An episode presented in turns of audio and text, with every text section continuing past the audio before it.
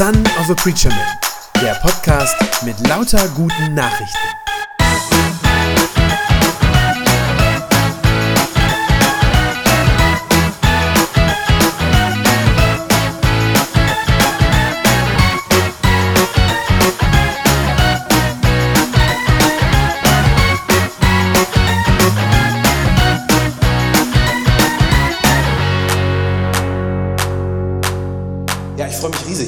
Dass wir wieder zusammen durchstarten nach so langer Zeit. Corona, ich glaube, es hat fast zwei Jahre lang überhaupt keinen Wegweiser gegeben oder es gab einen mal in so einem Sommermonat irgendwie draußen oder so, aber es, naja, genau. Jetzt also hier im neuen Format, ähm, auch mit dem neuen Team. Es ist immer noch Wegweiser, ja, aber auch echt alles ein bisschen neu und das ist richtig cool. Endlich wieder Gott feiern, endlich wieder seine Nähe suchen. Wir haben das am Anfang schon gehört von euch beiden. Endlich wieder ja, zu Gott kommen, ihn anbeten. Genau, nach so langer Zeit. Ich weiß nicht, was die Corona-Zeit bei dir mit deinem Glauben gemacht hat. Ähm, war ja eine sehr herausfordernde Zeit einfach. Kann man ja echt nicht anders sagen. Wir sollten uns ja ganz lange bewusst voneinander fernhalten. Äh, das war ja so die Ansage überall. Ähm, teilweise gab es überhaupt keine Gottesdienste. Treffen so in Gruppen, Hauskreisen sollte man auch alles nicht machen. Das heißt, irgendwie war man auf einmal so mit seinem Glauben ganz allein da. Und es war so eine Zeit, wo man irgendwie selber gucken musste, ja, wie halte ich jetzt eigentlich hier irgendwie meinen Glauben aufrecht oder wie halte ich den irgendwie am Laufen? Äh, Lobpreis sollte man schon gar nicht machen, zusammen singen war hochgefährlich, ne? deswegen ist was ganz Besonderes heute Abend richtig cool. Und wenn dir das auch nur ein bisschen so gegangen ist, wie ich glaube echt vielen Leuten, dann hat dein Glaube vielleicht in dieser Zeit auch ein bisschen gelitten. Könnte gut sein. Und wenn ich an das denke, was Erik gerade am Anfang gesagt hat, dann vielleicht ehrlich gesagt hat der auch nicht nur unter Corona gelitten, der Glaube. Ja, sondern dann war das vielleicht auch schon vorher ein Thema. Ja, dann war dir dein Glaube vielleicht auch schon vorher, ja, wie du das eben gesagt hast, Erik, so ein bisschen abhanden gekommen, so langsam, aber stetig irgendwie so weggerutscht oder so. Wir haben da im Team drüber gesprochen bei der Vorbereitung und da ging es definitiv einigen so. Da war das auf jeden Fall der Fall. Vielleicht hattest du früher auch so deinen, deinen Kinderglauben an Gott, ja, den du so gelernt hast, bist vielleicht mit den Geschichten über Jesus irgendwie groß geworden. Äh, vielleicht warst du mal im Kindergottesdienst früher, Jungschar, ähm, Konfi, Teenkreis, Jugendkreis, irgendwie sowas, vielleicht auf ein paar coolen Freizeiten. Und vielleicht war dir das als Teen auch mal irgendwie sehr, sehr wichtig, dass du gesagt hast, ja, auf jeden Fall und ich will mit Jesus unterwegs sein. Aber wie das dann halt so ist, ähm, spätestens wenn die Schule vorbei ist, ja, dann stürzt irgendwie so das richtige Leben auf einen so ein. Und ja, dann ist da ganz, ganz viel auf einmal, was man irgendwie zu wuppen hat. Entweder Ausbildung oder Studium. Vielleicht geht man sogar noch in eine fremde Stadt irgendwo weg und ähm, alles ist neu und anders. Und Prüfungen muss man machen und Hausarbeiten in einem regelmäßigen Rhythmus. Nebenbei vielleicht noch jobben, um das alles zu finanzieren und, und, und. Also jedenfalls viel Stress. Natürlich nebenbei auch noch Partys, Feiern, ja, soll auch nicht zu kurz kommen, Freundschaften, neue, vielleicht Beziehungen. Also auf jeden Fall auch viel Fun gehört irgendwie auch dazu, definitiv. Also irgendwie alles in allem eine sehr, sehr intensive Zeit. Ja, so nach Ende der Schule. Und irgendwie passiert es leicht, und ich habe das schon von vielen Leuten auch immer wieder gehört, aus Erzählungen, die mir sagen, ja, da gerät Gott dann irgendwie einfach so in den Hintergrund. So ein bisschen. Da merkt man gar nicht. Das ist jetzt keine bewusste Entscheidung, sondern das passiert irgendwie. Und irgendwann kommt dann der Punkt, wo du dich fragst, wo ist eigentlich mein Glaube abgeblieben? Ich hatte doch mal so eine Beziehung zu Gott. Ja, aber jetzt spüre ich da irgendwie kaum noch was. Habe ich meinen Glauben eigentlich verloren? Oder ist der da noch irgendwo unten drunter? Wenn ja, wo ist der genau? Wo finde ich den? Wie finde ich den unter diesem vielen Leben, das hier gerade um mich herum passiert, eigentlich wieder? Das ist vielleicht so ein bisschen so, als würdest du in dein altes Kinderzimmer zurückkommen, ja, wo du vielleicht vor fünf oder sieben Jahren oder so ausgezogen bist und seitdem hat da keiner mehr aufgeräumt. Ja, da liegen also tausende Sachen rum irgendwie und du weißt, irgendwo da unten drunter unter diesem ganzen Kruschel, da muss irgendwo auch noch mein Glaube an Jesus liegen. Aber wo genau, äh, pff, keine Ahnung, weiß ich auch nicht. Ich find's krass, dass Jesus in der Bibel mal genau von diesem Effekt gesprochen hat. Ich weiß nicht, ob ihr das wisst, ob euch das klar ist. Er hat davon geredet, und zwar in dem Gleichnis von dem Bauern, der Samenkörner auf dem Acker ausstreut. Ja, diese Samenkörner, sagt Jesus, das ist eine Geschichte, die erzählt er so als Vergleich. Diese Samenkörner, sagt Jesus, die stehen für Gottes Wort.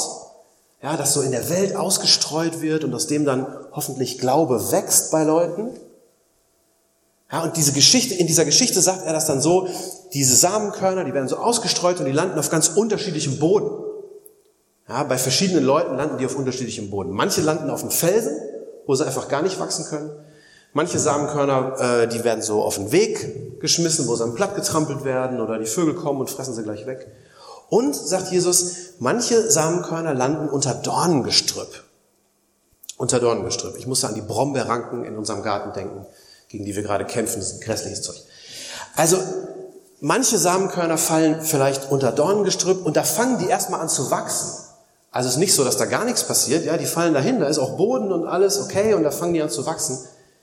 Aber dann passiert genau das, was halt eben viele Leute so in der Ausbildung im Studium oder halt beim Berufsstart erleben, das wird alles überwuchert.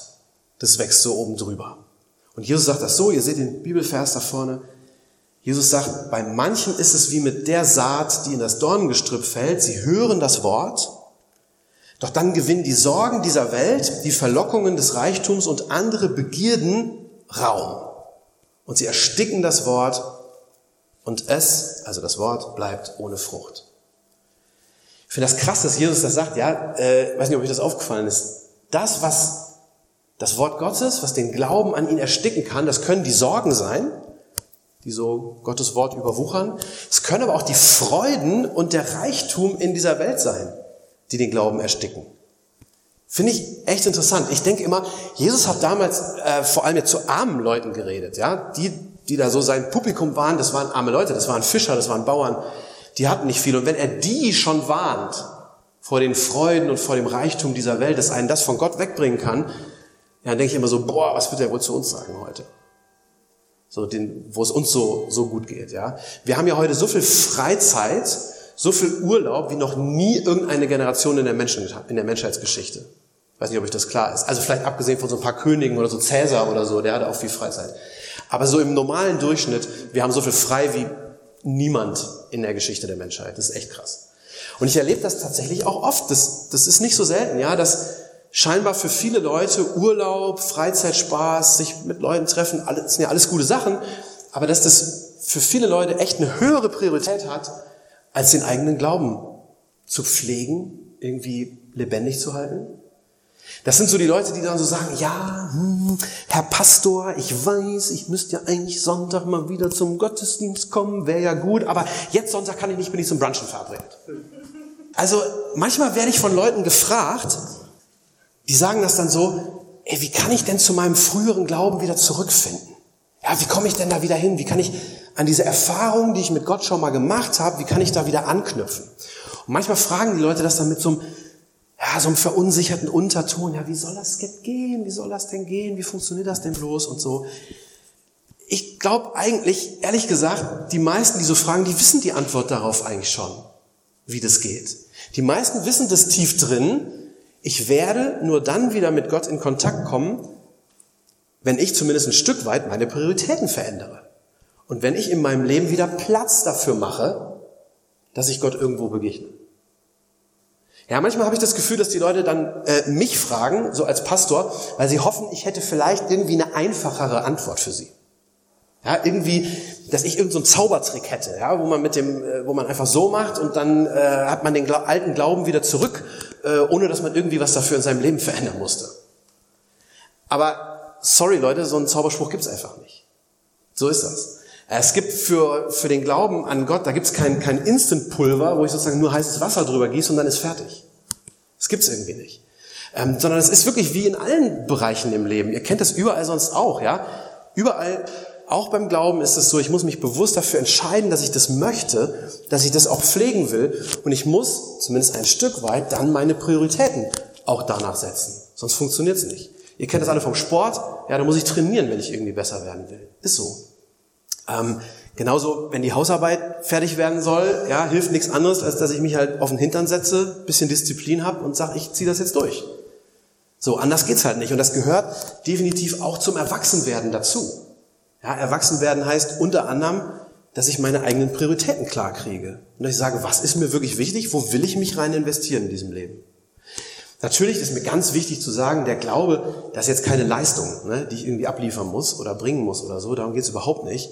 Glaube ist Beziehung mit dem lebendigen Gott. Ja, das ist erstmal was anderes. Aber hey, letztlich ist das bei Beziehungen auch wieder kein Stück anders. Ja, egal ob das jetzt eine Freundschaft ist oder eine Liebesbeziehung, die ich habe, ich muss da rein investieren. Ja, wenn ich das nicht mache, über kurz oder lang, geht die Beziehung halt kaputt. Ich meine, wie viele Freundschaften von früher hast du, so aus der Schulzeit, wo genau das passiert ist? Ja, wo ihr vielleicht beide, wo beide Seiten dann nicht mehr so furchtbar viel da reingesteckt haben, nicht mehr dran geblieben sind und dann ist die Freundschaft so langsam immer weniger geworden und so abhanden gekommen. Ich meine, hey, das passiert und mit Gott ist es eben genau dasselbe. Es passiert ganz genauso. Jesus hat mal einen Mann getroffen, dessen Glaube auch fast völlig kaputt war. Und zwar bei ihm war das so, dass sein Sohn, der Sohn von diesem Mann, der hatte eine richtig schwere Krankheit. Also als ein Kind, ein Kind, das echt schwer erkrankt war. Das heißt, bei diesem Mann waren das also eher die Sorgen, ne?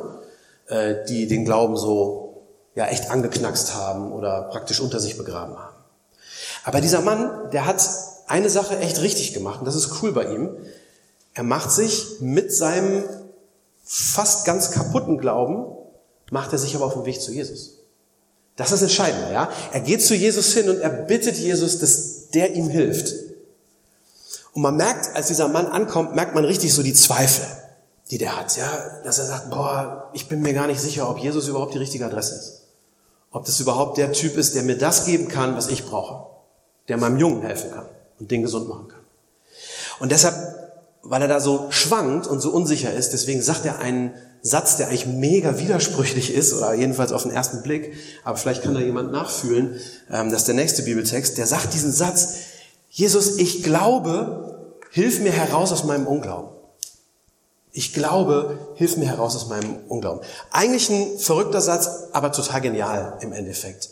Denn ich glaube wirklich, das ist das Einzige, das hilft, wenn mein Glaube irgendwie unsicher, schwankend, brüchig geworden ist.